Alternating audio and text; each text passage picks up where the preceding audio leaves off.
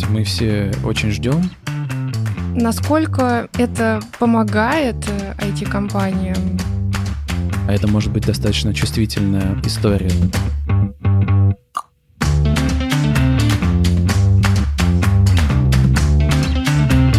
Здравствуйте, с вами юридическая фирма Алрут и наш подкаст «Разбирая на практике». Сегодня мы поговорим о так называемом IT-маневре, который вступает в силу с 1 января следующего года. Меня зовут Мария Сташенко, я партнер Алрут, и со мной мой коллега Сергей Артемьев, консультант налоговой практики Алруда. Давайте начнем обсуждение.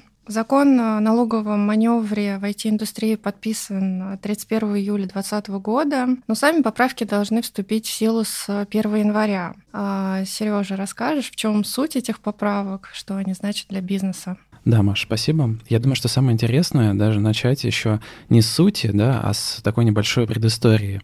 Откуда это все появилось, откуда началось, и какая, наверное, была изначальная идея всего этого э, действия.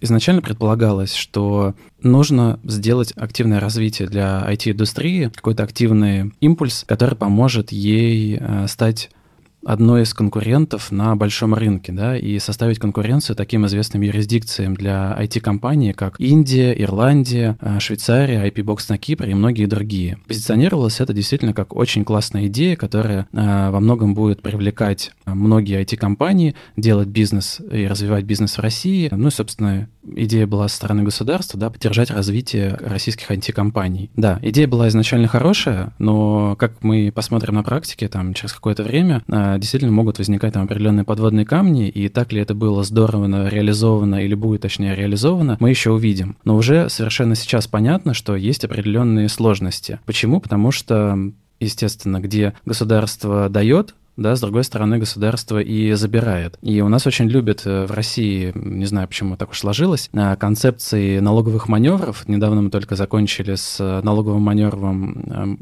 с налоговым маневром э, в нефтяной сфере. Теперь у нас на очереди IT-сфера. Посмотрим, кто будет дальше. Но интересно. Интересно, как это будет развиваться и что же мы все-таки увидим. Получается, что в таких э, реформах есть и те, кто приобретают, и те, кто теряют. И э, кто в данном случае является э, выгодоприобретателем IT-маневра, а кто, может быть, пострадает от этой реформы. Да, действительно это так. И как раз самое интересное, что должны вроде бы сильно выигрывать IT-компании, которые разрабатывают софт, которые занимаются э, разработкой своих баз данных, и основные льготы как раз направлены на них. Они получат э, определенную поддержку от государства в виде пониженных э, ставок по страховым взносам да, для своих сотрудников и в виде пониженных ставок для, по налогу на прибыль. Но при этом так как это будет большой-большой отток денег из бюджета, потому что мы все знаем, да, что для страховых, для IT-компаний Одно из самых важных — это, конечно же, их э, сотрудники, да, айтишники, которые разрабатывают софт, да, естественно, а, одно из самых больших статей расходов здесь — это заработная плата, да, для IT-специалистов. Поэтому действительно здесь ожидается, что будет большой отток налогов из бюджета, и чтобы как-то это нивелировать, правительство предложило сильно ограничить льготу по НДС, которая сейчас работает для предоставления прав на программное обеспечение и на базы данных. Вот это вот тоже интересно. Насколько я понимаю, до сегодняшнего дня и ну, до 1 января компании, которые предоставляют по лицензиям программное обеспечение, освобождены от льгот, а, освобождены от уплаты НДС. И что же меняется с 1 января? Да, компании могут применять освобождение, если они, например, передают права на использование ПО или э, доступ к базам данных на основании лицензионных соглашений, и это распространяется как и на российские компании, так и иностранные компании, которые активно этим пользуются, и это действительно очень хороший, правильный механизм, который работает во многих сферах, не только, кстати говоря, в IT, но и просто в бизнесе, и во внутригрупповых историях. А, но, но, как я уже сказал, его предлагают ограничить. Его предлагают ограничить достаточно серьезно, а, таким образом, что с 1 января 2021 года льгота по НДС будет действовать только для определенного ПО и только для определенных баз данных. Баз данных и ПО, включенных в так называемый отечественный реестр, а, который ведет Минцифры.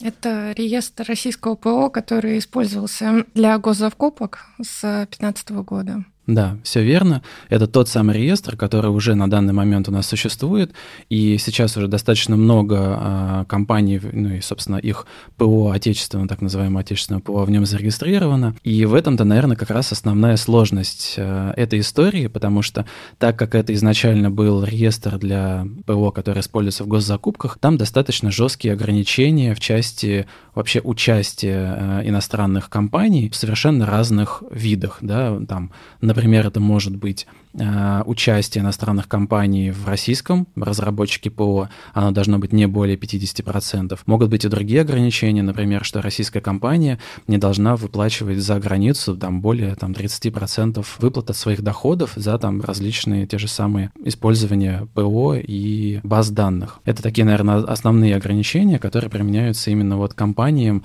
у которых может быть иностранное участие. При этом речь идет как и про прямое, так и косвенное участие, да, соответственно, если, например, у нас есть э, какая-то компания, там, GV, да, там есть внизу IT-компания, э, сверху стоит холдинг, да, совместный, и вот в нем уже, в этом холдинге э, больше 50% иностранного участия, да, то все равно нижняя компания IT не сможет применять это освобождение.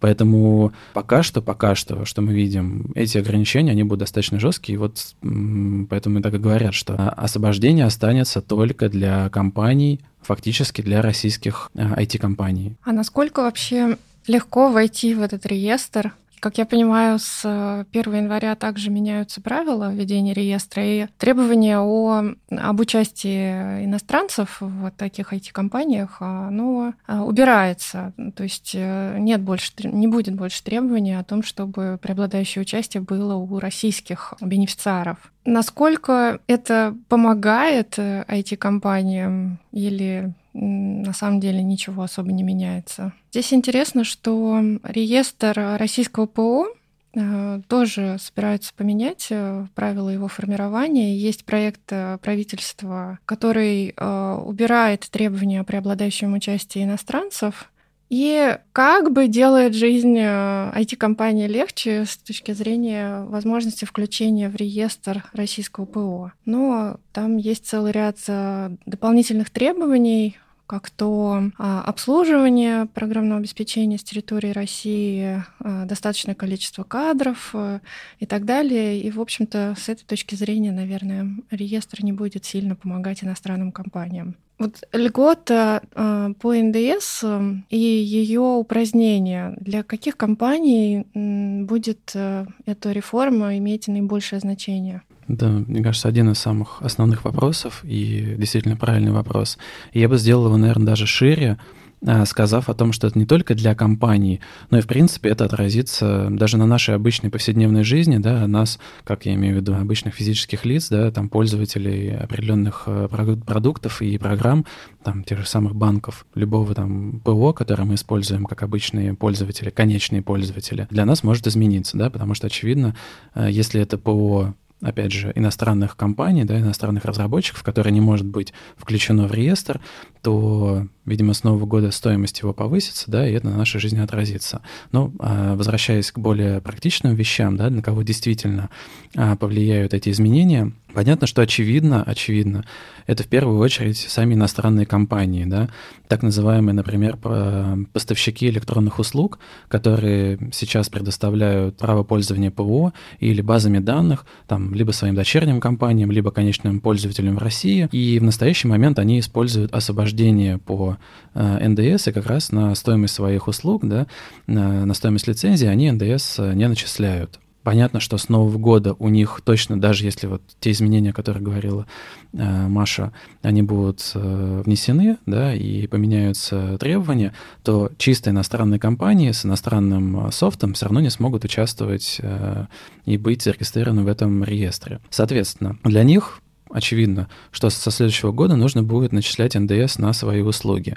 И тут есть такой интересный момент, что а, с 2019 года такие компании, в принципе, должны уже стоять на учете в налоговых органах, да, как а, так называемый онлайн-учет для целей НДС на электронные услуги. И вот здесь вот основной такой нюанс, что они должны были, да, стоять, но так как они имели право э, использования льготы, это делалось не всегда, как мы видим на практике, делалось не всегда э, системно, систематизировано. Многие компании честно говоря, закрывали глаза на это требование. Кто-то, конечно же, вставал на учет, да, но сдавали э, налоговые декларации, там, показывая, что у них идет освобождение, да, представляя там соответствующие лицензионные договоры налоговые органы, да, и показывая, что они могут применять это освобождение. Вот теперь для них правила меняются. С нового года они должны будут исчислять НДС, и это, естественно, для них будет дополнительная обязанность и дополнительная головная боль.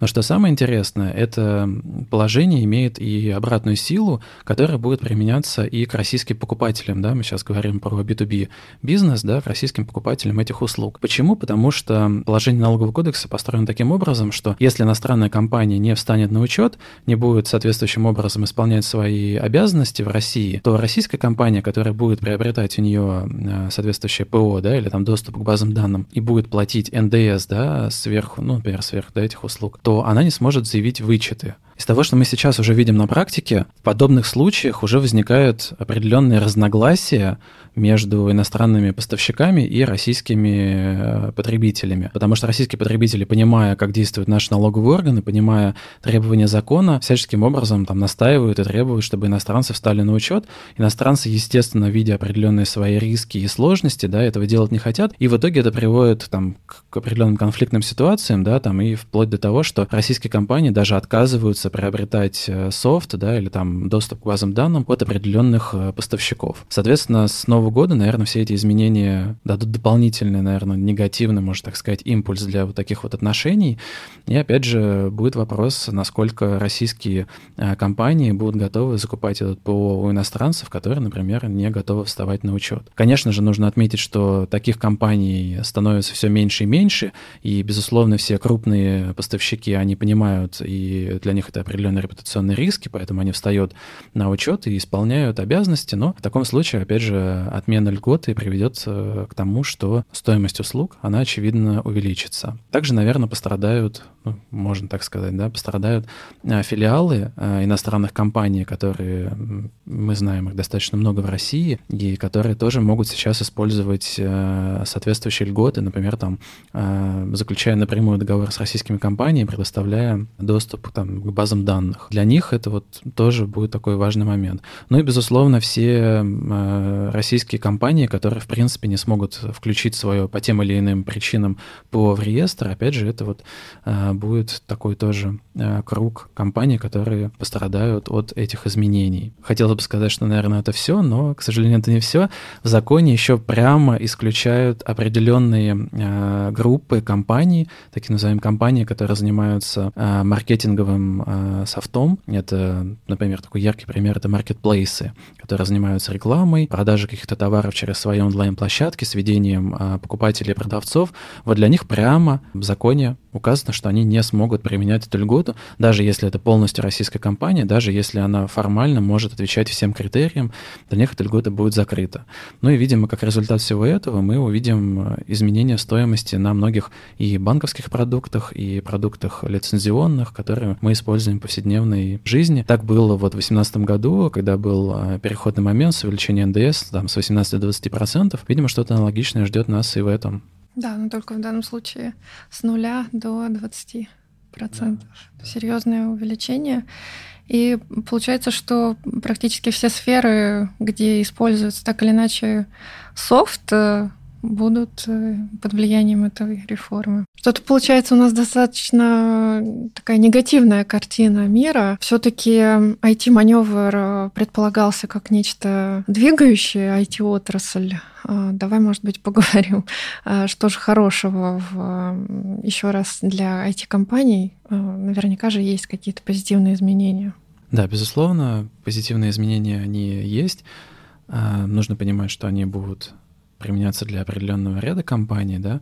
Если мы сейчас говорим про НДС это, опять же, компании, включенные в реестр, да, они смогут сохранить льготу, они смогут ей отлично пользоваться и дальше, и это будет, наверное, можно даже сказать, таким определенным их преимуществом, да, на рынке. Кроме того, данным законом внесли изменения в саму формулировку льготы. Если раньше это было освобождение при предоставлении, например, там прав по лицензионным договорам, то теперь вот эту вот формулировку по лицензионным договорам исключили. Да, можно предполагать и там э, ожидается, что теперь будут разрешены вопросы, в том числе, когда там доступ к базам данных или доступ к ПО, он дается в рамках так называемых смешанных договоров, да, когда чистая лицензия, она не выделена в отдельный договор, да, она находится, например, там в сервисном, в договоре на оказание услуг, а, и раньше там из практики мы видели, что налоговые органы занимали достаточно формальный подход, да, говоря о том, что, ну, вот у вас не лицензионный договор, да, там, который отвечает всем лицензии нет льготы. Нет лицензии, нет льготы, да. А теперь эту формулировку убрали, то есть можно ожидать, что что в этой части каких-то споров и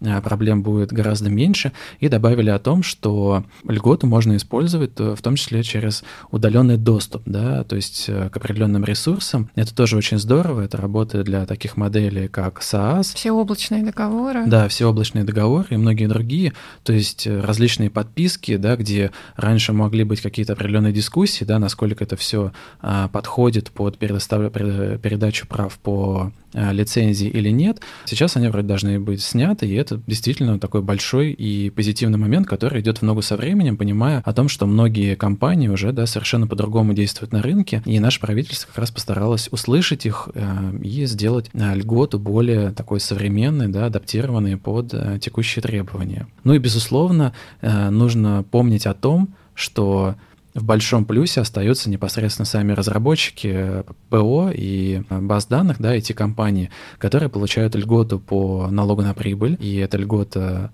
будет э, пониженная ставка, да, фактически, ну, мы так называемую льготу. Э, ставка налога на прибыль будет 3% вместо стандартных 20%, и существенное снижение страховых взносов Сейчас эти компании уже могут использовать а, пониженные ставки страховых взносов в районе там, 14%. И это будет дополнительно снижено, причем бессрочно снижено до 7,6%.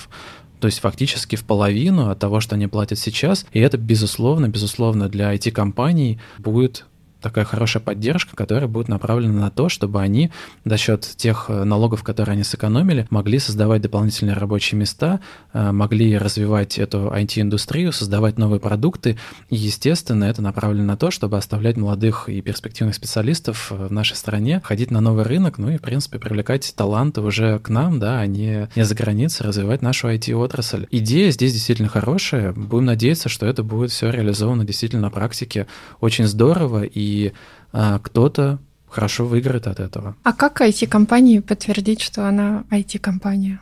Вот, хороший вопрос. Безусловно, для того, чтобы мы применяли эти льготы со следующего года, да, мы, я имею в виду, там, определенные IT-компании, есть целый ряд критериев, которые нужно соответствовать. Один из этих критериев — это прохождение аккредитации. А идея здесь в том, чтобы подтвердить, что вы действительно являетесь IT-компанией, это делается достаточно просто. А, подается заявление, специальная справка, которая содержит информацию о вашей деятельности, в том числе код АКВЭД, который подтверждает, что вы занимаетесь непосредственно разработкой ПО, да, программного обеспечения, и вы задействованы именно в IT-индустрии. А, все эти данные проверяются, и после того, как вы прошли успешную проверку, вы получаете определенную аккредитацию, и это одно из условий, которые как раз а, вы должны выполнить.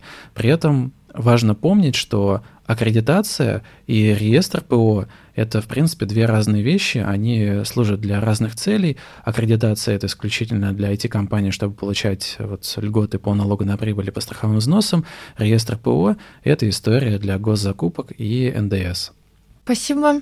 Понятно, что много вопросов в связи с IT-маневром. А, может быть, как заключение ты дашь несколько рекомендаций, выводов из всего э, рассказанного сегодня? Безусловно то, что мы видим уже на практике, да, и то, что делают компании, и это абсолютно правильно, это в первую очередь проанализировать то, где вы находитесь сейчас, насколько эти новые изменения э, могут на вас повлиять с 2021 э, года, и они могут на вас повлиять э, совершенно с разных сторон. Не обязательно, чтобы вы были именно IT-компанией, да, вы можете быть пользователем этих услуг, и нужно понимать, насколько, опять же, ваш там контрагент, который вам предоставляет это ПО, он соответствует всем критериям. То есть идти немножко шире и дальше, да, по сравнению с тем, что только проверить свою собственную деятельность, но и проверить деятельность тех, кто является, например, поставщиками ваших ваших услуг и как, в принципе, работают ваши с ними договорные отношения. Безусловно, если вы являетесь владельцем ПО, разработчиком ПО или баз данных, то, конечно, здесь обязательно нужно понять, можете ли вы быть включены э, в реестр ПО отечественного, да, чтобы это ПО э, продолжало применять освобождение по НДС, либо вы имеете право на IT-льготы, да, опять же, учитывая там определенные критерии по аккредитации и по численности вашего персонала, и, безусловно, по э, объему и перечню выручки, которая должна учитываться для IT-компаний. Если компании еще не проверили свои структуры и в первую очередь не проверили свои договоры, их положение, не оценили последствия, которые у нас э, будут и у них будут, да, с Нового года, то мы, конечно, безусловно, рекомендуем это сделать в ближайшее время, а, проверить положение, нужно ли их менять, нужно ли что-то согласовывать или пересогласовывать с своими контрагентами, а это может быть достаточно чувствительная а, история, да, как для одной, так и для другой стороны. И главное, своевременно предпринять необходимые меры. Ну, то есть я правильно понимаю, что если договор ничего не говорит об НДС, то он будет включен в сумму уплачиваемых платежей э, по этому договору. Соответственно, важно, чтобы в договоре был этот вопрос как-то разрешен. Да, все верно. То есть по общему правилу, если из договора никак не вытекает, что НДС начисляется сверху, это не видно из положений, uh-huh. не следует из воли сторон, то да, когда у нас э, будет применяться НДС, да, и он будет начисляться, то он будет считаться, что он включен в стоимость. Соответственно, если вы сейчас на стороне той компании, которая предоставляет услуги, да, то будут определенные, могут быть э, для вас финансовые потери, да. Поэтому вот именно вопрос пересогласования, проверки положения своих договоров, там, внесения изменений или там как минимум информирования своих контрагентов о том, что с Нового года у вас поменяются условия взаимодействия. Это такой важный момент, которым нужно уделить внимание уже сейчас. Угу. Спасибо большое за этот разговор. Слушайте наши выпуски подкаста на сайте Allroot. Также вы можете найти много полезных материалов для бизнес-сообщества на нашем сайте. Подкасты также доступны в iTunes, Google, Яндекс Музыки. Пишите свои вопросы на адрес подкаст собака allroot.com, и мы будем рады обсудить их в следующих выпусках «Разбирая на практике». Хорошего дня всем!